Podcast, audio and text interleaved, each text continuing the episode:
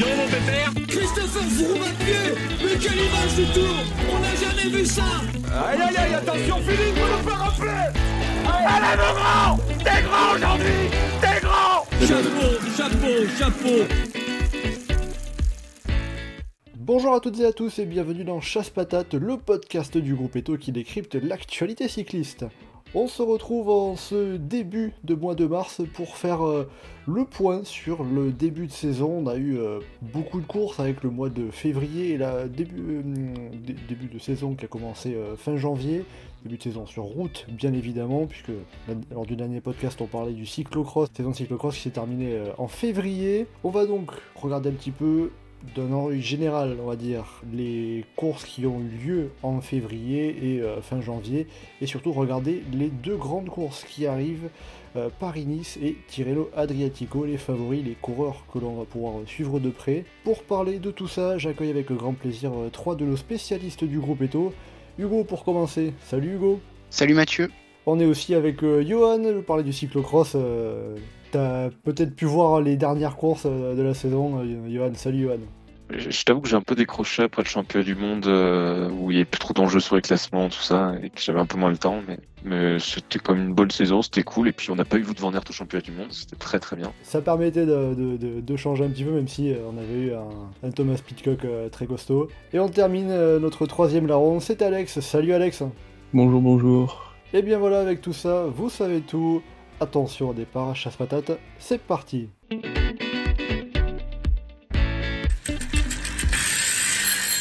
Alors pour commencer, on va regarder rapidement les courses qui ont déjà eu lieu. On va pas toutes les passer en détail parce que ça va faire beaucoup. Mais euh, voilà, il y a eu euh, de- des courses comme le Tour de la Provence, l'étoile de Bessèges, euh, le- les classiques de Romardèche et les premières courses World Tour, à savoir le Tour des Émirats et l'Omloop et Nieuwsblad, le week-end d'ouverture en Belgique. Alors, messieurs, déjà, sur euh, toutes ces courses qu'il y a eu en février et fin janvier, est-ce qu'il y a un coureur ou des coureurs en particulier qui ont été particulièrement impressionnants, selon vous? Euh, ouais, moi il y a un coureur qui m'a pas mal marqué depuis le début de saison, c'est euh, Fabio Jacobsen, qui est invaincu sur les sprints, qui vraiment s'est repositionné très clairement comme le sprinter numéro un chez Quickstep, alors que l'année dernière il y avait un petit débat avec Cavendish et tout ça, qui semble vraiment facile, capable de gagner un peu sur tous les terrains. Euh, moi, je trouve que c'est le coureur de, ce début de saison et qui risque de marquer toute la saison, du coup, euh, jusqu'à la fin d'année. C'est vrai que Fabio Jacobsen, c'est déjà 6 victoires, dont euh, Kurn Bruxelles-Kurn, 5 victoires, pardon, Kurn Bruxelles-Kurn, 2 étapes sur le Tour d'Algarve et 2 étapes sur le Tour de la communauté de Valence. Il a seulement un sprint euh, qu'il n'a pas gagné, c'était euh, la quatrième étape de la Tour de la communauté de Valence, un sprint un peu particulier où il s'était fait euh, enfermer, mal, mal positionné par son équipe. Donc ça fait partie déjà des coureurs très victorieux en ce début de saison. Au niveau des sprints, Hugo, Alex, Fabio Jacobsen, il est vraiment au-dessus de l'eau. Pour l'instant, on n'a pas encore vu suffisamment de choses. On s'y attendait après, voilà. Quick step, Jacobsen était déjà revenu en peine balle en fin de saison dernière. Moi, je me suis un peu plus focus sur les, les- pas les petits, les, les- les petits noms, mais c'est vrai que voilà les, Un les Alessandro. non, mais par exemple un, un Kovi, moi, ça m'a impressionné pour euh, après sa fin de saison dernière. Euh, voilà, sur des, des, des Oldani, des trucs comme ça qui euh, font des petites perfs alors qu'on les attendait pas forcément. Mais sinon, le, le mec qui m'a vraiment impressionné en début de saison, c'est Michael Woods sur Ezaro qui a humilié la concurrence et Valverde vraiment en 1 km. C'est, euh, il a mis 40 secondes à tout le monde, bon, sauf à Valverde, mais vraiment, euh, c'était hyper impressionnant. Ça valait le détour. En parlant de, en parlant de Euh, Valence, sur, le, sur le Grand Camino, oui. Grand Camino. Nou- nouvelle épreuve dirigée par Ezequiel Mosquera. Oui, Alex en parlant de, justement de, du Camino, euh, une personne qui a impressionné le début de saison, c'est Valverde quand même, qui a fait, euh, qui a participé à cinq courses. Il a jamais fait moins, moins bien que sixième. Il a, il a gagné sur les sur les cinq courses, il en a gagné deux. Il a gagné une- un des trophées de Majorque. Il a gagné le Grand Camino. Il fait top 5 à Valence. Il fait un podium à Majorque et il, fi- il finit dans le, dans le top 10 sur une autre. C'est euh, pour un mec qui a 41 ans, il a, il a encore la forme, euh, Papy Valverde. Ouais, mais enfin, on s'y attendait en, en soi, hein, parce que c'est pas les courses où la concurrence est la plus rude. Tu, tu voyais la start list de Grand Camino, tu savais que ça se jouait entre Valverde et Woods, grosso modo, déjà, de, base.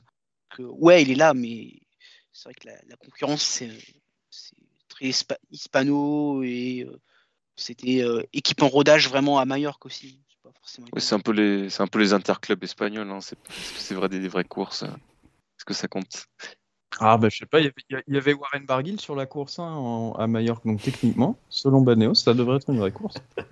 Euh, Barguil qui n'arrive jamais trop en forme. euh, bon, voilà. Valverde est toujours en forme. hein. C'est c'est l'inverse.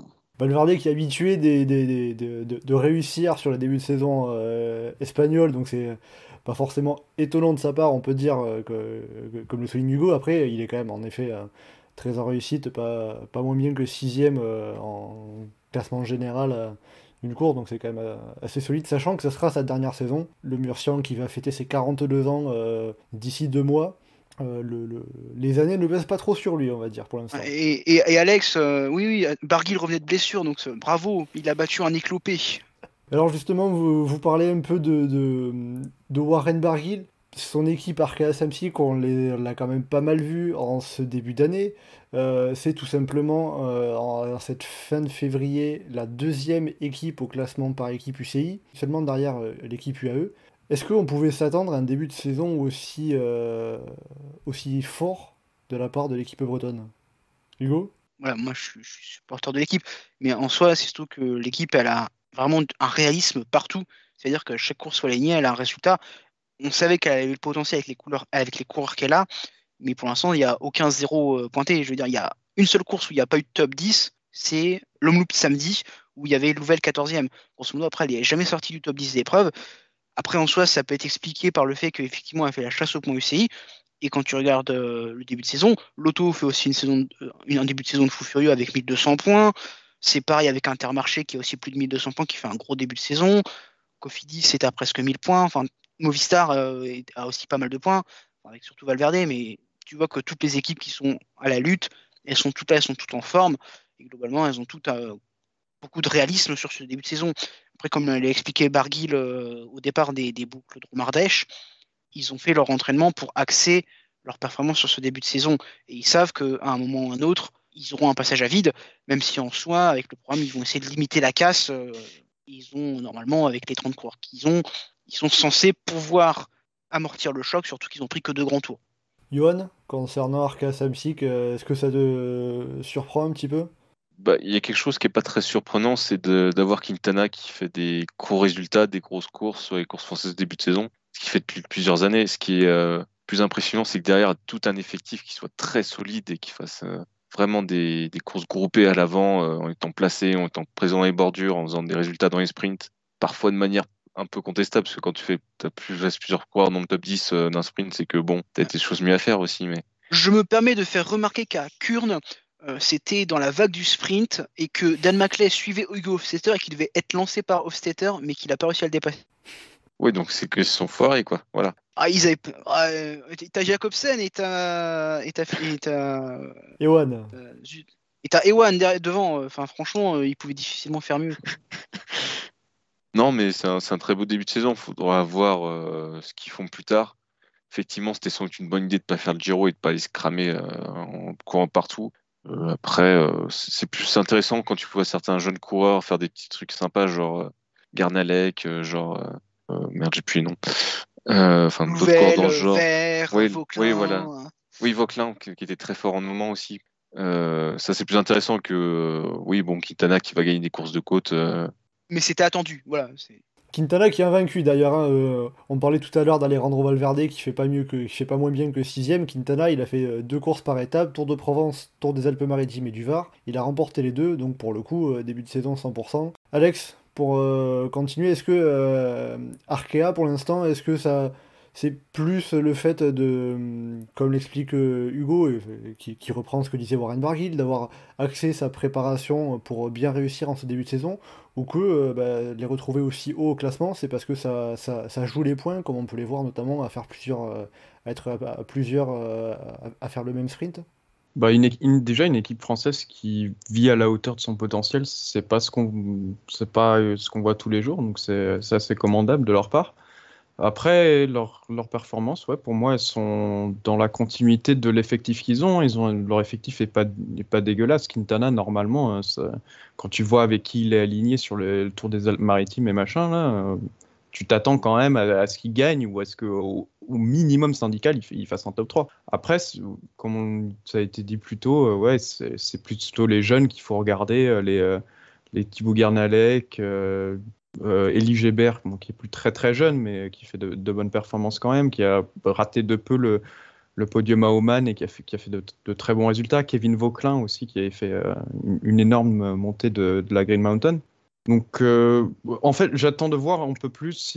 C'est bien qu'ils aient, qu'ils aient accès un peu leur préparation sur le début de saison, mais j'attends surtout de voir comment est-ce qu'ils vont réussir à, performer sur toute la saison en fait parce qu'on a vu que Alpecin bon ils ont des, des grosses stars comme euh, comme Philipsen comme, comme Van Der Poel mais c'est aussi des, des, scoreurs qui vont scorer pendant toute l'année euh, un peu pareil pour euh, pour Total même si pas vraiment dans, dans, le même cas qu'Arkea donc j'attends de voir s'ils vont pouvoir pas égaler leur leur début de saison assez, assez, stratosphérique mais au moins pouvoir accrocher des plusieurs bonnes performances tout au long de l'année. Ça c'est surtout ce que, ce que je vais suivre. mais pour donner un ordre de grandeur, là, grosso modo, en termes de points, ils sont à ce qu'ils avaient euh, juste après Paris-Nice 2020.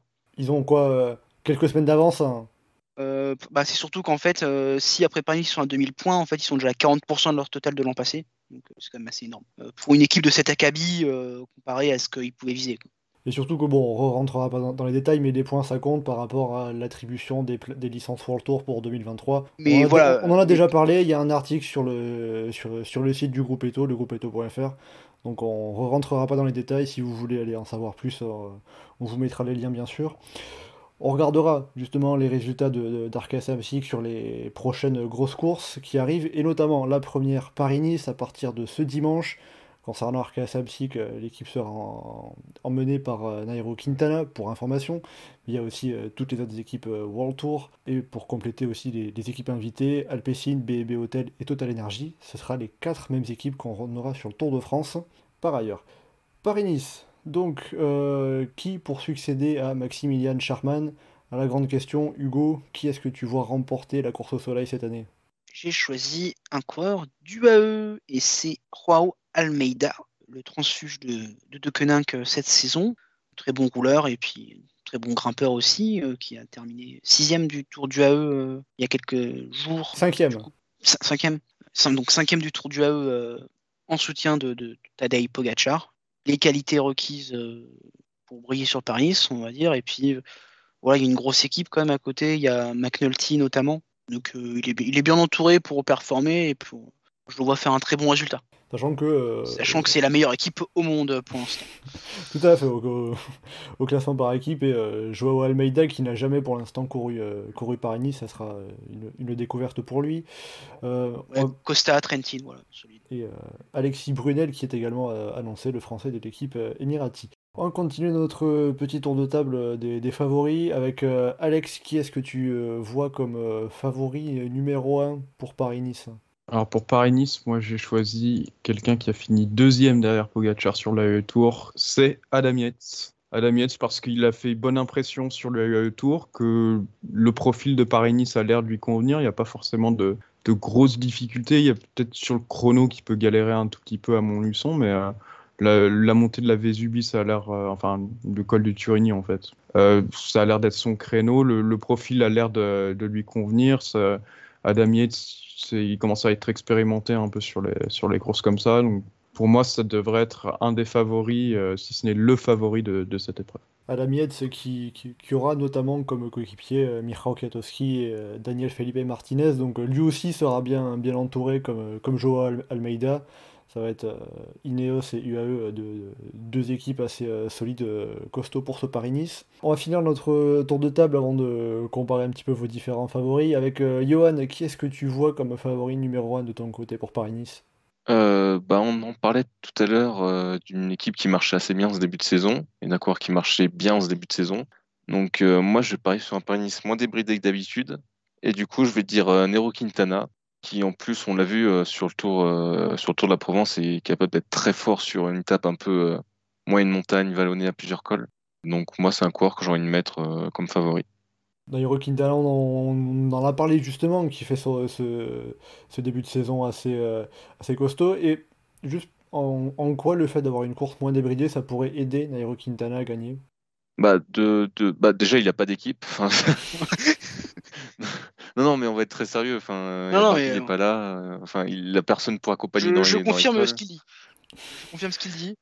On a vu Arkea assez costaud dans les bordures. Quintana est très bon dans les bordures, donc euh, peut-être qu'il aurait de toute façon bien géré euh, enfin, les éventuels ce qui va se passer autour de Paris. Mais euh, je, pense que Quintana, justement, dans le côté un peu démonstration de force face à face, il peut aller gagner. Je trouve pas qu'il y ait en face de. Enfin, il y a Roglic, mais on sait Roglic n'a pas montré un état de forme incroyable pour l'instant. Donc, euh, dans un face-à-face direct assez physique, pour moi, Quintana peut aller l'emporter il y a deux ans, on avait vu Nairo Quintana déjà euh, très fort en début de saison, qui avait remporté le Tour de la Provence et le Tour des Alpes-Maritimes et du Var. Sur Paris-Nice, il avait remporté l'étape de montagne qui arrivait à, la Colmiane pour faire euh, sixième du général. Donc on verra euh, s'il arrive à, maintenir, comme il y a deux ans, son, niveau de forme. Entre vos choix, on voit qu'il y a un peu deux options. déjà, c'est quand même trois excellents grimpeurs. Hein, intrinsèquement, là-dessus, c'est principal point commun, mais déjà une différence. On a d'un côté Joao Almeida et euh, Adam Yates avec leurs équipes UAE et Ineos qui seront assez bien entourés, mine de rien, et de l'autre Nairo Quintana qui va être un peu plus seul, hein, comme vous l'avez signalé, euh, Johan Hugo. En quoi le fait, justement, pour, euh, Almeida, pour Adam en quoi le fait d'être, d'avoir une grosse équipe, ça va pouvoir faire pencher la balance de leur côté? Bah déjà, Paris-Nice, c'est pas Tirreno, c'est pas. Enfin, je, je ne parce que l'étape des murs de l'an dernier, mais euh, c'est une course qui est souvent très débridée où tu sais pas trop ce qui va se passer. Tu as des étapes de moyenne montagne où des fois ça, ça part en cacahuète sans trop de raison. Peut-être aller te faire piéger juste parce que t'as pas attaqué au moment où t'as pas suivi un. Il y a, par exemple, pour Almeida, il, est dans la même équipe que McNulty. Euh, si McNulty attaque, il y a tout le monde qui va sauter aux fesses parce qu'il a vu les démonstrations qu'il a fait ces derniers temps. Et euh, du coup, après, Almeida peut venir contrer. Enfin, il y a plein de petits paramètres qui peuvent jouer euh, dans ce sens-là qui forcément font que t'as une équipe, c'est quand même vachement mieux pour une course aussi euh, compliquée et difficile. Alex, sur la comparaison euh, Almeida-Yates, est-ce que, c'est, euh, que, est-ce que ce sont deux coureurs qui vont être à peu près dans la même situation sur le papier? Oui, sur le papier, oui. Après, ils ont, c'est vrai qu'ils ont tous les deux une grosse équipe autour d'eux. C'est vrai qu'ils ont tous les deux de bonnes références en tant que grimpeurs. leur situation est très avantageuse par rapport à des équipes comme Arkea donc du coup, ouais, Ils, partent avec un avantage, forcément. Forcément, euh, sur, sur, des, sur une épreuve comme Paris-Nice, comme Yann l'a très bien dit, euh, il suffit pas d'être tout seul, il suffit généralement d'avoir une bonne équipe autour de toi, pour, pour euh, qu'il soit pour placer ou pour, pour faire le train dans, dans les étapes de montagne. C'est, toujours très utile d'avoir de, de, nombreux soutiens. Après, par rapport au, parcours de Paris-Nice, ça, ça, ce qui ne change pas, c'est qu'on a toujours 8 étapes, le départ en région parisienne et l'arrivée à Nice avec euh, l'étape niçoise qui sera un petit peu euh, remodelée. On a euh, l'arrivée au sommet au col de Turini, plus un contre-la-montre du côté de Montluçon. Où est-ce que la course va pouvoir se jouer? Ça va pouvoir se jouer un petit peu tous les jours, comme on a l'habitude de le voir parfois sur Paris-Nice, ou il y a plus sur, sur le Turini, sur l'étape de Nice? On aura sûrement quelques bordures en début de course, comme on a l'habitude. Hein. Il y, a les étapes pour ça. Après, c'est vrai que les étapes de moyenne montagne, avec euh, col euh, serre de mur, si je ne me trompe pas. Puis euh, l'étape ensuite qui passe sur les Spigouliers. C'est pas des étapes où on se dit, ah là, les favoris, ils vont se castagner. Mais en gros, c'est une étape, des étapes où tu peux perdre du, c'est où tu peux perdre mais où tu peux pas gagner entre guillemets. C'est à dire c'est difficile mais c'est en fait c'est trop facile entre guillemets parce que c'est assez loin de l'arrivée. Donc on s'attend à des arrivées groupées que effectivement ça se joue en partie sur le Turini puis ensuite sur la dernière étape qui a été remodelée et puis euh, ce nouveau versant de Aise. Alex, est-ce que tu rejoins Hugo sur le fait que euh, le gros du général se fera sur le, sur, sur le dernier week-end? Oh, Oui, oui et non, en vrai, parce ah, que. Euh, comme d'habitude avec un tri, en fait. L'enchaînement 4ème, 5ème étape, il est bien piégeux quand même. Tu, sors sur un contre-la-montre et ensuite le final de l'étape de Saint-Sauveur de Montagu, là, avec le, col de la Mure et la petite pause derrière. le col de la Mure, c'est pas ça a l'air d'être un col assez compliqué. Donc, euh, en vrai, s'il y a une course de mouvement avec deux trois leaders qui se, euh, sentent bien dans le col de la mur, d'aller prendre 30 euh, secondes dans ce col-là, ça peut vite décompter à l'arrivée. Donc, euh, faudra faire gaffe. Techniquement, quand on regarde le parcours, oui, beaucoup de trucs se joueront sur le placement en début de semaine avec des bordures, sur le contre-la-montre, sur Turini. Après, derrière, il faut faire gaffe quand même, justement, à ces petites étapes pièges, type l'étape 5, où je pense qu'il peut se passer des choses. Johan, par rapport au parcours, euh, un petit mot pour compléter ce qu'ont dit euh, Hugo et Alex? Bah, je suis d'accord pour dire que tous les jours, c'est, euh, ça va être piégeux, tous les jours, il faudra faire attention, tous les jours, il faudra être placé.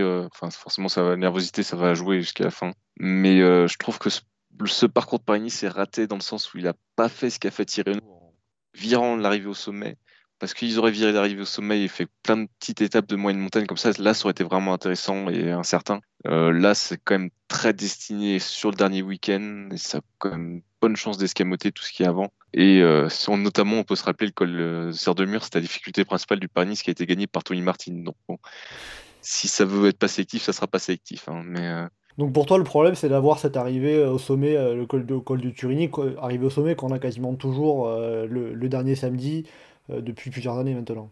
Bah, surtout que maintenant, il y a beaucoup de courses de début de saison qui font des, euh, des arrivées sommet test, concours de watts, euh, enfin, où les favoris ou les leaders sont déjà un peu testés. Donc, je trouve pas qu'il y ait d'intérêt sur Paris-Nice d'en avoir un. Quoi. Enfin, c'est là parce que ça fait bien d'avoir le col Tirreni le week-end et tout. à la télé, ça marche bien, mais très intéressant en termes de course. Et justement, le vainqueur de, de, l'arrivée au sommet l'an dernier, c'est Primoz Roglic, il est présent cette année sur Paris-Nice. Pourquoi est-ce que vous ne m'en avez pas parlé parmi, les, parmi vos favoris? Est-ce que je pensais que les autres allaient le prendre? Oh. Et le voit se gameler, c'est pas ma faute. Alex, euh, Johan, pourquoi vous vous avez pas cité euh, Primoz Roglic euh, Peur qu'il tombe le, le, le, le, dernier jour encore une fois? C'est trop facile de prendre les Slovènes. Moi, en vrai, c'est que d'une part, je l'ai pas trouvé flamboyant du tout sur euh, sa rentrée euh, Dromardéchoise. Enfin, pas au niveau. Après, enfin, forcément que c'est pas, c'est pas une course très importante, c'est une course de rentrée, mais il n'a pas montré qu'il allait venir tout écraser, euh, tout exploser. Et même de manière générale, euh, je trouve pas très éclatante depuis le début de l'année. Donc, ça fait un ensemble qui fait pas que tu te dis que ah, Primoz Roglic est là, il va gagner. Même si forcément c'est le, plus gros cadre du plateau, mais je sais pas, c'est pas si évident que ça, je trouve, euh, à se dire qu'il va tout exploser euh, cette année, du coup. Après, concernant Jumbo Visma, il y a peut-être aussi le fait qu'ils n'ont pas beaucoup couru. On les a. On, Et puis, ils ont eu le Covid aussi à Valence. Voilà, on, les a vus pour l'instant surtout sur le week-end Romardéchois et sur le week-end belge avec les victoires de Vingegaard et de, et de Wout van Aert. Euh, donc peut-être aussi ce qui peut donner c'est cette impression de ne pas les avoir beaucoup vus en, course peut-être?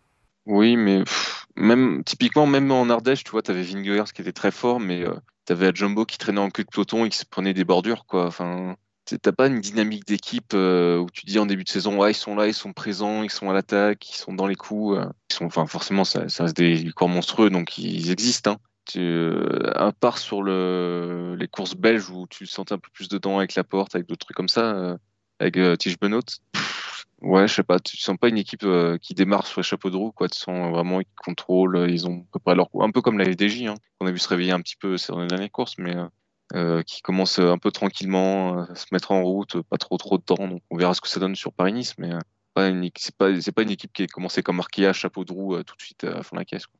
Justement, tu parles de Groupama FDJ, l'équipe de Marc Madiot qui sera sur ce, sur ce Paris-Nice, emmenée par euh, David Godu, qui a déjà gagné en ce début de saison à Foya sur le Tour d'Algarve, qu'il a terminé à la cinquième place du classement général. Qu'est-ce qu'il peut faire, David Godu, sur ce Paris-Nice Suivre T'as pas confiance, je sens. Hein. je sens que t'as pas confiance en, David Godu. Bon, euh, ouais, suivre en vrai. Hein. S'il arrive à suivre des mecs comme Yates, euh, comme, comme Almeida, comme Roglic, franchement, ce sera un bon tour pour lui. Ouais, voilà, top 5. Top 5, euh, éventuellement podium si tout se goupille bien. Bon, podium, euh, c'est un peu ambitieux quand même. Oui, oui, non, mais enfin après, euh, voilà, il a montré quand même en Algarve qu'il a, très bien roulé. Normalement, il est quand même un très bon grimpeur, donc voilà, ça devrait être le mettre dans la même eau que les, concurrents, dans ma vision en tout cas.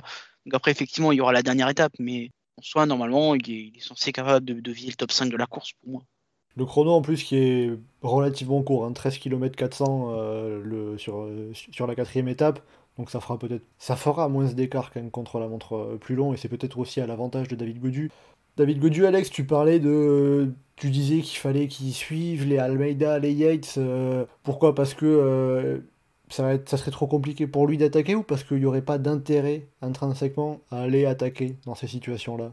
Parce que je- tout simplement, en fait, je le vois pas plus fort qu'eux pour pouvoir leur résister dans des euh, trucs comme euh, Turini. Au, final, du coup, euh, qu'ils suivent, ce serait déjà bien. Le- la seule étape où je le vois vraiment, où il y a peut-être un truc à jouer, c'est l'étape du col de la mur. Là, encore une fois, c'est pour moi, c'est typiquement l'étape où il y a un outsider qui sort dans le col de la mur, qui prend 30 secondes dans la descente et qui finit avec une minute, une minute 30 à l'arrivée. Avec un Godu, ça pourrait lui convenir. Après, euh, Alors, euh, on, on rappelle que dès qu'il y a un groupe MSDJ attaque, il y a tout le monde, il y a 5 coureurs au cul. hein. C'est jamais de la vie un, un David Godu arrive à attaquer et à se barrer tout seul. hein. Est-ce qu'on peut quand même y croire à David Godu, Johan? Bah, oui, c'est un des meilleurs coureurs du monde. euh, là, c'est toujours la question de c'est quelle est la hiérarchie sur un Paris-Nice, mais euh, c'est jamais très évident. Mais en soi, il n'y a pas de raison de ne pas le mettre dans les favoris euh, pour la victoire finale tout court. hein. À part le côté français, oui, mais il va pas gagner parce qu'il y a lui qui est plus fort et machin qui est plus fort. Et puis, euh, enfin, tu le mets dans les favoris, il gagnera, il gagnera pas, mais le mettre en dessous des autres de manière spécialement, quoi. C'est un mec qui est capable d'être dans les meilleurs sur les étapes de montagne. C'est un mec qui est capable d'être dans les meilleurs sur les trucs de puncher. On a, il a fait un très très beau contre-la-montre euh, en Algarve. Euh, oui, voilà, c'est un des favoris. Point. Enfin, après, euh, La victoire possible? Bah, la victoire possible. Après, c'est sûr que dans le cyclisme euh, de ces dernières années, la victoire d'une équipe française face à certaines équipes, tu crois pas trop. Mais, mais sinon, oui, oui. C'est vrai que ça va faire 15 ans qu'on n'a pas eu un vainqueur français de- sur, sur, sur une course par étape au tour depuis Christophe Moreau sur le critérium du, du- sur le Dauphiné libéré 2007 à l'époque. Ça, Donc, il- ça c'est de la belle référence. hein. il est temps d'avoir un, un successeur à Christophe Moreau. euh, on verra si, si c'est cette année. En tout cas, sur Spa-Nice, David Godu sera la principale chance française pour, euh, pour le classement général. On a aussi notamment euh, Pierre Latour chez Total Energy et euh, Guillaume Martin, Guillaume Martin, en effet, euh, j'ai failli qui, passer à qui est, côté. qui est quand même, qui est quand même très très fort depuis le début de saison. Moi, je suis quand même curieux de voir ce que ça va donner. Il peut faire partie des outsiders pour ce classement général, peut-être pas la victoire, mais euh, Bah, le 5 problème pour. Martin, ce sera toujours le, le- le chrono. Donc, Mais quand, il aura perdu 5-30 sur un chrono de 20 bornes, euh, oui. Ouais, voilà. Mais, mais en parlant des équipes françaises, je me permets juste de rebondir parce que sur Quintana, que moi perso je peux voir top 5, mais j'ai du mal à voir au-dessus parce que justement il aura du débours chrono et je le vois pas au-dessus, euh, véritablement assez au-dessus euh, des autres Yates, euh, Almeida et tout ça pour leur mettre une, une pile dans Turini. Surtout qu'ensuite, si- s'il y a ça, ça veut dire qu'il y aura peu d'écart entre chaque. Et euh, dans la dernière étape, sachant que UAE a une grosse, enfin, a de quoi envoyer, Ineos a de quoi envoyer, euh, Bahreïn a Egg, Madère, Poul, Steuns. Euh, Il y a aussi Bora qu'il faut pas oublier avec. ça, ça va être quand même curieux, je pense, de, de voir Vlasov avec les événements actuels et Charman qui reprend sa saison. Mais, euh, Mais Vlasov, je sais pas dans Voilà. quel état d'esprit il est. hein, parce que... mais, euh, mais, euh, en gros, voilà, pour moi, ça va être compliqué vraiment pour gérer euh, la dernière étape. Si, euh, si tu vois, si, Quintana se parvient à s'imposer au sommet de Tourigny avec un peu d'avance, euh, pour moi, il aura, il aura refait son retard. Et je vois pas comment il peut ensuite résister aux armadas qu'il y a derrière. Parce qu'il n'a pas assez de, coéquipiers euh, sur le secteur de la montagne. Pour finir cette page sur Paris-Nice, on va parler un petit peu des, des, sprinters parce qu'ils sont beaucoup à être présents. Il y a pas mal de gros noms. On a Jasper Philipsen, Fabio Jacobsen, Sam Bennett, Dylan Groenewegen, euh, Mats Pedersen, Wout van Aert. Et puis, euh, pour citer les Français, euh, par exemple, euh, Brian Cocard est présent pour Cofidis. Les sprinters, concrètement, sur ce, sur ce Paris-Nice, ils vont avoir quelles opportunités? Combien d'opportunités ils peuvent, ils peuvent avoir? Une seule pour toi, Johan? Bah concrètement, euh, bah, typiquement pour un Groenewegen, il n'y a clairement qu'une seule étape. hein. parce que c'est pas d'un qui va passer les petites bosses de, de fin, de, de fin de parcours. Quoi. Donc, euh, Tu penses à l'étape d'Orléans, on est d'accord? Oui, je pense à bah, l'étape toute plate d'Orléans, oui, du coup, sachant que l'étape d'Orléans, à tous les coups, il va y avoir un coup de vent, des bordures et du coup, il n'y aura pas de sprint massif. Enfin, honnêtement, c'est pas la bonne année pour les sprinters pour aller sur Paris-Nice non plus. Parce que soit il faut passer des bosses, t'as quand même des années où c'est quand même plus, plus ouvert. hein. Là, là, soit faut passer des bosses, soit tu risques de te prendre un coup de bordure. euh, C'est pas, c'est pas très évident, quoi. Là, c'est, euh, je pense qu'ils sont beaucoup là aussi pour faire du, du rythme, du, enfin, l'intensité de course, mais tu viens pas là pour avoir 50 occasions de gagner. Alex, Hugo, vous, vous rejoignez Johan ou vous voyez un peu plus de- de- d'opportunités pour les sprinters hein? Pour moi, la première, ce sera un sprint en petit comité. Et du coup, attention à Binyam Girmay, du côté d'Intermarché, euh, qui peut euh, bien passer les bosses, qui a une bonne pointe de vitesse, qui fait une- un bon début de saison. Ça peut être un, un bon, Ouais, donc un- pas- un bon client. Donc pas un sprinter. C'est un sprinter, Girmay. Euh, non. Mi-puncher, mi-sprinter, c'est compliqué. C'est un- faut- profil bizarre, Guirmail, mais pour moi, c'est pour moi, c'est un sprinter. Bon, et qui a déjà gagné cette saison sur le, sur le trophée Alcudia à, Majorque. Hugo Qui était un sprint. Mais Tout à euh, fait. ouais, en soi, en soi, t'as pas beaucoup d'occasions. Après, du- d'un, apparemment, c'est pas non plus très très dur. Mais quand tu regardes, au final, euh, t'as quand même Colbrelli, Pedersen, Sam Bennett, euh, du coup, Guirmeil. Quand tu regardes, t'as. Qui d'autre Euh, T'as bon, Trentin, mais bon, il, il- Garcia Cortina. Euh, voilà, la euh, Garcia Cortina, Groenewegen, euh, Boll, bah, y a- Jacobsen, tu as quand même un, un bon plateau dans le sprinter, euh, alors qu'au final, il y a très peu d'occasions. Mais Phil- Philipsen aussi. Au final, tu nous fais une liste longue comme le bras pour même pas nous citer le Ouais. sprinter d'Arkea, à savoir Amaury Capiot. Pff, bah, le problème, c'est que c'est. Amaury Capio n'est pas un pur, un pur sprinter. hein. Quand il est arrivé chez Arca, il disait que c'était un puncher. Donc, euh, bon, j'y peux rien. Bon, eh ben, on, verra ça, on verra s'il y a euh, un, deux ou peut-être euh, trois sprints euh, sur ce Paris-Nice. En tout cas, ça pourrait être difficile d'en voir plus que trois. On va passer à présent à la deuxième grande course de ce début de mois de mars, à savoir Tirreno Adriatico. Euh, Tirreno, on en parlera, hein, qui est avancé de quelques jours. Tirreno aussi, petit changement de parcours, puisqu'il n'y aura qu'un seul contre-la-montre, il n'y aura pas de contre-la-montre sur la dernière étape, seulement le contre-la-montre euh, individuel euh, sur la première étape. Alors, Tirreno Adriatico, là je vous poser la même question déjà de base tout simplement. Qui est-ce que vous voyez remporter ce Tirreno Adriatico? On va commencer par Hugo. Une question, même réponse. J'ai pris un UAE avec Pogachar. Ça n'étonnera personne. C'est moi qui fais mes choix en premier. L'avantage de, de, de passer en premier, bon, Pogachar qui sort d'un tour des Émirats euh, Arabes Unis victorieux, c'est euh, une évidence, entre guillemets, pour toi, il n'y a pas de- d'autre choix Oui, je, triche, je prends les Slovènes. Ouais, tu dis que tu prends les Slovènes, t'as quand même pris Oui. Joao Almeida euh, sur Paris-Nice. Je prends UAE, ça marche aussi. euh. C'est le, le combo là, c'est le combo infernal. U- UAE Slovène, c'est c'est pire. hein. Je peux pas prendre, je peux pas en prendre trois. Je peux pas prendre Roglic, Almeida et euh, et Pogacar.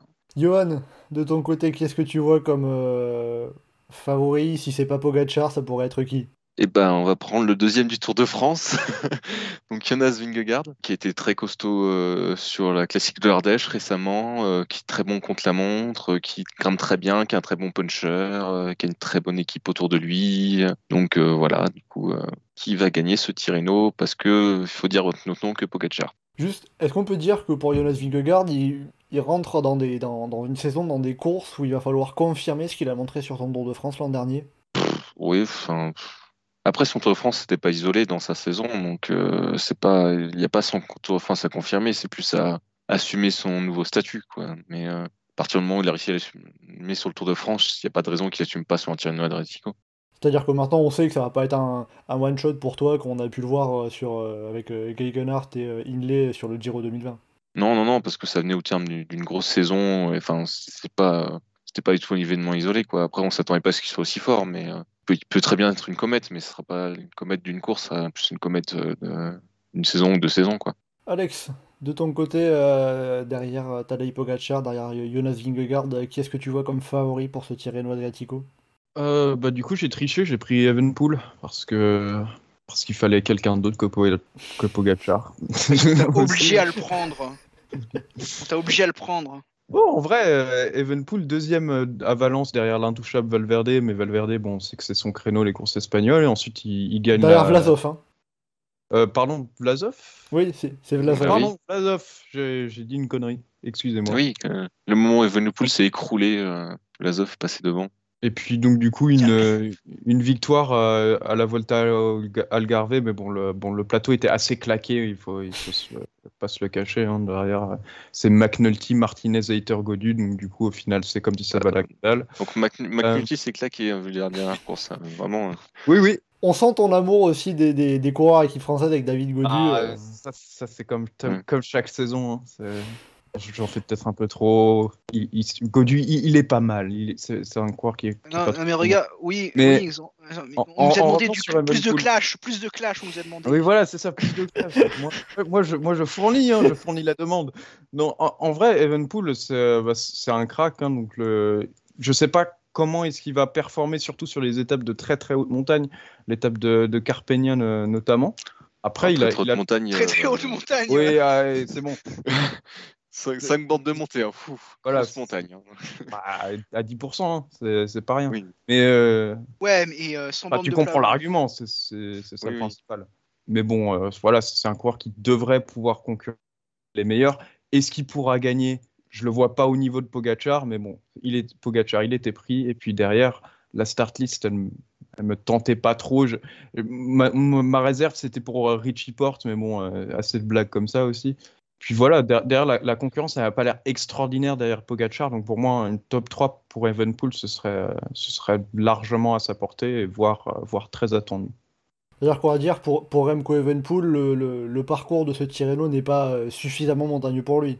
Je sais pas si c'est suffisamment montagneux, il se débrouille très bien sur les vallons, comme ça, ça a pu le montrer à, à Valence ou à Algarve. hein. Je dis Ouais. ça dans le sens où Il euh, pas- je dis ça dans le sens où il n'y a pas trop de montagnes pour lui. C'est- On a vu notamment la tour de la communauté de Oui, Valence. ah oui, d'accord, oui. Oui, pardon, je, oui, j'ai pas compris, j'ai compris dans, dans le sens, il n'y a pas assez de montagnes, en fait, il n'y a pas trop de montagnes, donc du coup, oui, ça, j'ai mal compris. Oui, oui, absolument. Qu'il y ait une seule, une seule étape de montagne, à voir comment il performe dessus, mais normalement, ça devrait être à sa portée. Après, encore une fois, à voir contre des mecs comme des mecs surpuissants comme Pogacar, comment est-ce qu'il va performer. Normalement, pour moi, top 3, ça, c'est euh, non seulement attendu, ce serait une faute professionnelle s'il euh, s'il fait pas podium. Carrément, faute Ouais, professionnelle. franchement, euh, Ah, faute professionnelle démissionner, euh, fin de Ah, carrière. absolument, ouais. Mais sinon, bon, ça a l'air quand même de pas mal tourner autour de Tadej Pogacar. Est-ce que Pogacar, il est battable, tout simplement? Ça va être déjà ça la question. Est-ce que quelqu'un peut le battre? Est-ce qu'il peut finir euh, autre part que premier? Est-ce que tu as vu la saison 2021, Mathieu Ben, il, a été tu ba- as suivi euh? il, il a été battu au Tour du Pays Basque. Ouais, mais il bon, a pas enfin, gagné les étapes de sprint. hein. Non, mais tu, tu te rends compte quand même de- de- des circonstances qu'il faut pour arriver à le battre, parce que le Tour du Pays Basque l'année dernière, il faut quand même une étape de fou où il se fasse dans une descente et tout, enfin, et qu'il travaille à moitié pour son coéquipier. en- du coup, enfin, c'est pas. Déjà, il n'y a pas de McNulty, donc euh, il l'a envoyé à Paris-Nice, comme ça, il ne pourra pas l'empêcher de, de gagner. Attention à Formolo au pays. Non, mais oui, il peut être battu, mais enfin, il n'a pas trop montré qu'il pouvait l'être euh, ces derniers temps, donc. euh, Concrètement, euh, en termes de, de, de- de tactique, de scénario de course, euh, s'il y a 1% de chance pour battre Tadej Pogacar, qu'est-ce qu'il faudrait mettre en œuvre Qu'est-ce qu'il faudrait qu'il se passe pour le battre? Non, mais euh, là, tu as un parcours qui est plus ouvert parce que tu n'auras pas de grosse arrivée au sommet. Il va pouvoir prendre euh, beaucoup de temps. Tu pas un contre-la-montre où il va pouvoir prendre beaucoup de temps. T'as pas... Donc euh, là, ça, ça joue à des petits détails, à des coups de seconde, à des coups de. dit, euh, Tiens, j'attaque, et puis du coup, il est piégé dans un groupe derrière. Et puis... Ouais, mais Donc, Mais, euh, ça. tu sais, t'as- t'as t'as pas l'étape où tu sens que ça peut, se- la situation peut se retourner en fait. C'est ça le problème. Enfin, je trouve Bah, cette année en tout cas. t'as- Et puis, euh, mine de rien, en même. fait, en fait j'ai l'impression que tu regardes au parcours, toutes les étapes, elles sont pour Pogachar. Quoi. Enfin, il n'y en a pas vraiment Oui, une. mais, Il y a là, Poga- Pogachar, il va peut-être craquer parce que. c'est quoi une étape qui est pas pour Pogacar je... Une étape plate, peut-être En vrai, C'est de bordure en vrai. hein. En vrai, Pogacar serait sur Paris-Nice, tu pourrais dire qu'il pourrait se faire piéger. Là, euh, bon. Mais euh, je sais pas, moi, je trouve qu'il y a, je sais pas, il y a l'étape de Fermo, par exemple, avec des petits murs, des, petits, trous- des petites côtes, machin, t'as moyen de, de faire des trucs. Enfin, après, euh, Ouais, mais je trouve que ça commence tard, tu sais, parce que au final, le, le, le début d'étape, il est tranquille.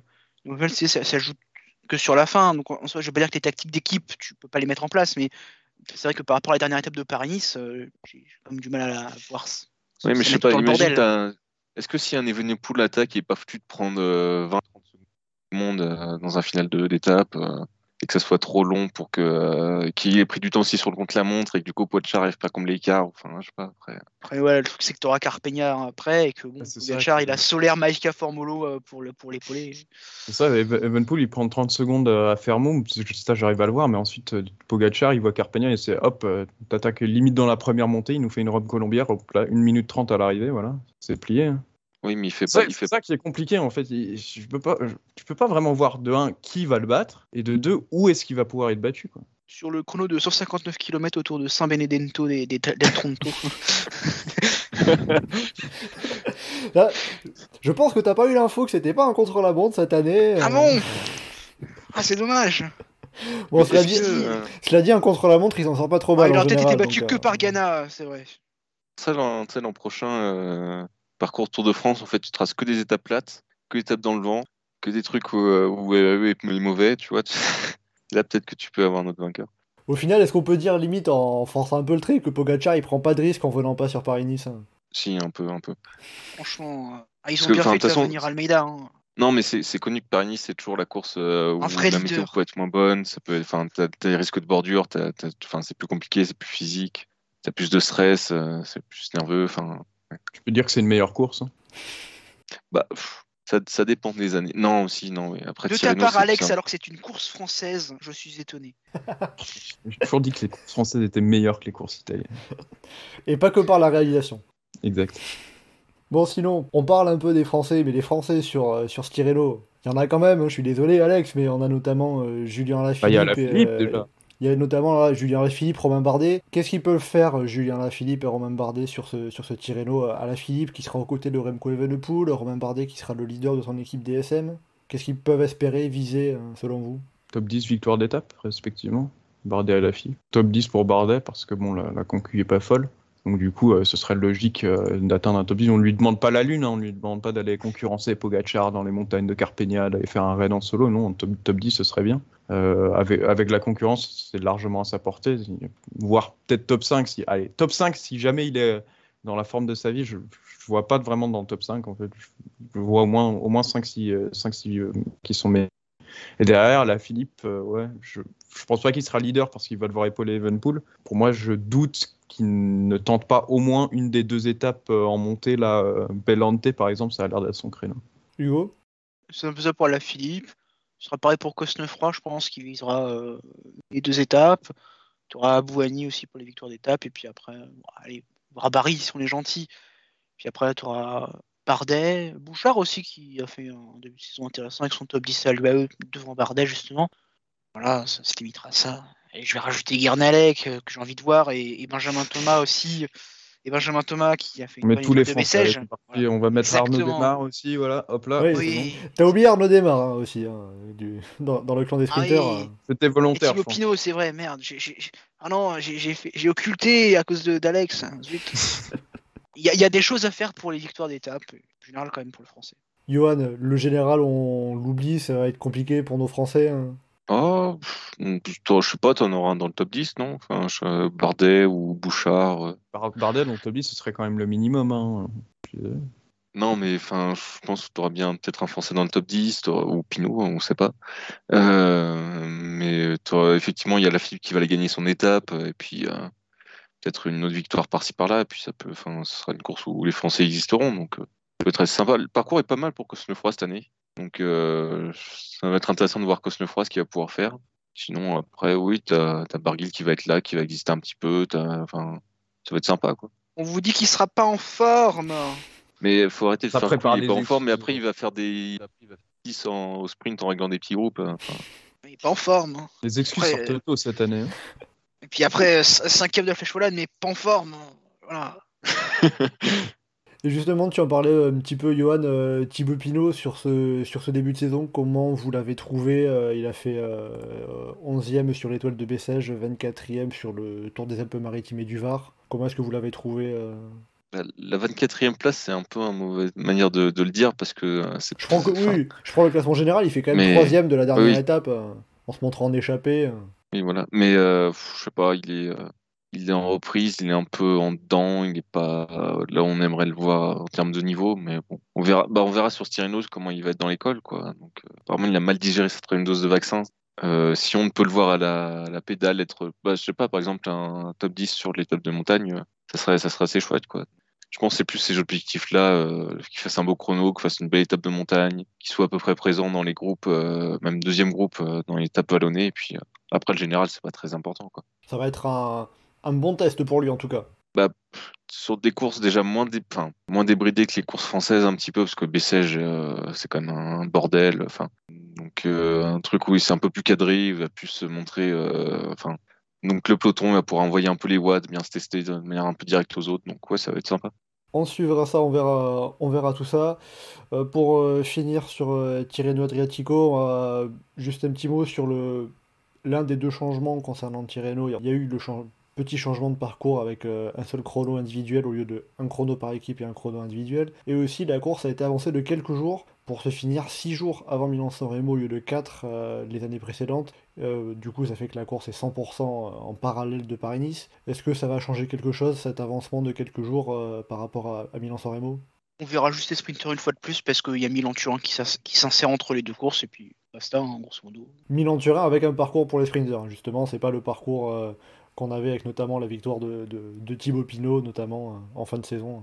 Mais concrètement, sinon, ça va pas, euh, pas changer grand-chose, sinon de donner un peu plus de, de, de- de possibilités pour les sprinters avec cette course Milan-Turin en, en plus euh, entre, en- que entre cer- certains et- sprinters zapperont peut-être pour avoir un peu plus de fraîcheur pour Milan pour Milan Sanremo. Bah, mais- je, je sais pas trop. Enfin, parce que moi, je serais coureur, j'irais pas me faire une classique entre les deux parce que les, les deux courses, c'est comme des courses qui, qui tapent assez dans l'organisme euh, juste avant Milan-San Remo, quoi. Donc, euh, aller se retaper une classique juste devant au milieu, euh, enfin, ça va faire un peu, je pense, comme le Grand Prix de l'Esco où t'as moitié des mecs en roue libre euh, à 20 bornes de l'arrivée, quoi.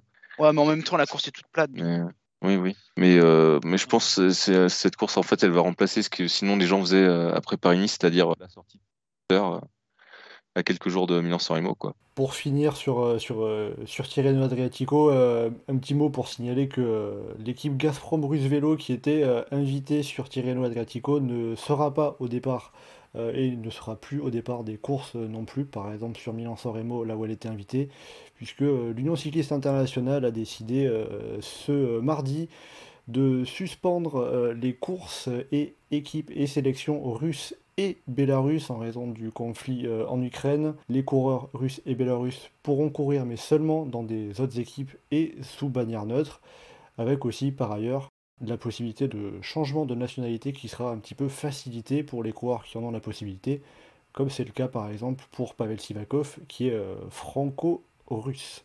Voilà, euh, petit bonus avant de terminer euh, sur l'actualité. euh, on a eu au début du mois l'annonce des wildcards pour le Tour de France 2022. Pour le coup, ça sera ben, comme l'année dernière avec Alpecin Phoenix et Arkea Samsic qui, étaient, sont invités automatiquement. Et Total Energy et BB Hotel KTM qui reçoivent donc les deux wildcards restantes de la part euh, d'Amaury Sport Organisation. Est-ce que pour, vous, c'est une décision logique, un choix logique de la part des organisateurs du Tour de France? Oui, prochaine question. Hugo Le seul débat, c'était entre BNB et Uno X, mais les, les deux choix se défendent. BNB, elle a mis deux ans, 2018-2019, elle n'était pas sur le tour.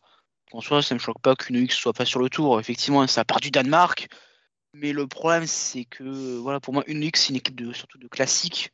Et leurs jeunes grimpeurs, Ils sont jeunes. voilà, Tobias, voilà, Tobias Johansson, il a gagné le Tour de l'avenir, mais il a genre 18 mois de cyclisme dans les pattes, donc euh, même si lui le voudrait, j'ai quand même du, mal à j'aurais quand même eu du mal à le voir aligné sur le Tour de France sur sa première année pro. Donc pour moi, euh, ils n'avaient pas, enfin ils pas, ils avaient pas de carte euh, pour prétendre aligner plus, et puis on espère sur. Dé- Déjà, ils ont un beaucoup plus gros programme World Tour que l'an passé, donc déjà c'est très bien pour eux.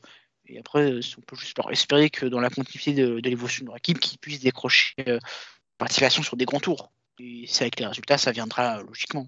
Johan, de ton côté, euh, pas surpris de la décision d'ASO de ne pas donner une wildcard à à une OX et de privilégier les équipes françaises Total et BEB Bah, il y, a- il y a quand même un truc qu'il y a eu l'année dernière sur le tour, c'est un mec qui s'appelle Franck Bonamour, qui a plus ou moins validé le, le Tour de France pour BNB Hotel pour euh, enfin, 2022, quoi. Donc, euh, il n'y aurait pas eu Franck Bonamour, je pense qu'effectivement BNB aurait pu sauter. Là, je pense que c'était quand même compliqué de se dire, euh, allez les mecs, ça fait trois ans que vous faites des super tours, euh, que vous animez la course, mais bon, on va aller prendre cette équipe qui a, qui a pas trop encore monté grand chose sur ce genre de course pour l'instant. Euh, Il y avait une, une remarque que je trouvais assez bonne sur le forum, c'était de dire que peut-être que ça aurait été une équipe plus intéressante, une OX sur le Tour de France, mais c'est pas sûr que pour eux ce soit une bonne chose d'aller aussi tôt sur le Tour de France, euh, plutôt que prendre le temps de développer tous leurs jeunes coureurs, de mettre en place leur effectif, euh, les caps, enfin les courses en montagne, tout ça. Quoi. Donc, euh, pour moi, c'était la bonne décision. Euh, ASO a bien joué le jeu en évitant une OX dans toutes le- leurs autres courses, les Ardennaises, le Dauphiné, tout ça. même, ils sont sur Paris-Nice ou pas, je sais plus. Pas sur Paris-Nice, mais ils sont bien sur le critérium du Dauphiné. Oui, puis Catalogne aussi, je crois, du coup, ils ont leur programme. Je pense que ASO a bien fait les choses, c'était la chose à faire sans doute. Euh, et puis, voilà, de toute puis façon, aussi, euh, une OX survivra, enfin, survivra sans le Tour de France parce que c'est voilà, c'est une grosse entreprise qui injecte de plus en plus euh, d'argent, tandis qu'on sait que BNB a pu avoir des difficultés financières. Donc je doute que le fait qu'ils ne soient pas au départ du Tour, ça les impacte financièrement. Sur Puis sur la recherche de sponsors. Qui, qui vise le World Tour, hein, donc euh, normalement ça devrait leur aller. Oui, Et mais euh, soyons très honnêtes, ils seront pas en World Tour euh, avant 2025 au moins.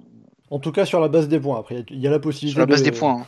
Il y a la possibilité de racheter une licence, mais c'est un autre level, c'est un peu plus complexe et pour l'instant, ça, les, équipes ont l'air de tenir. Bon, bah, en tout cas, pour vous trois, pas, de, pas vraiment de polémique à y avoir euh, concernant l'attribution des, licences, euh, des, wildcards pardon, pour le Tour de France 2022, qui seront donc pour Total Energy et BB Hotel en plus d'Alpecin Phoenix et Arkea Samsic. Et je permets de mentionner que du coup les, invitations du Giro aussi ont été données avec Alpecin et les trois équipes italiennes. Tout à fait, qui sont. Euh, maintenant, il faudra voir pour la Vuelta. Bardiani, Dronhopper et Eolo. Tout à fait. Les trois équipes italiennes sur trois, donc euh, c'est parfait. ça risque d'être plus compliqué pour la Vuelta avec euh, déjà Alpecin et Arca pour... et deux équipes espagnoles sur quatre qui seront invitées normalement. Donc pour le coup, il y aura des équipes déçues, en effet. Et eh bien voilà, avec tout ça, on arrive à la fin de ce euh, podcast. Euh, merci beaucoup Hugo, Alex et Johan d'avoir été à ma compagnie pour euh, parler de ce début de saison de Paris-Nice et de Tirreno Adriatico. Pour le prochain podcast, on se retrouve d'ici deux semaines après justement Paris-Nice et Tirreno Adriatico. On verra si Tadej Pogacar a été battu, on verra si les pronostics que vous nous avez fait Hugo, Alex et Johan ont été bons, s'il y en a au moins un qui gagnera et puis peut-être qui sait si David Godu euh, remporte Paris-Nice. On se retrouve donc pour le prochain podcast d'ici deux semaines, et en attendant, vous pouvez nous retrouver sur les sites et le forum du groupe Eto, legroupeeto.fr, ainsi que sur nos différents réseaux sociaux, Twitter, Facebook et Instagram. N'hésitez pas à commenter, liker et partager ce podcast. Merci beaucoup, et à bientôt dans Chasse Patate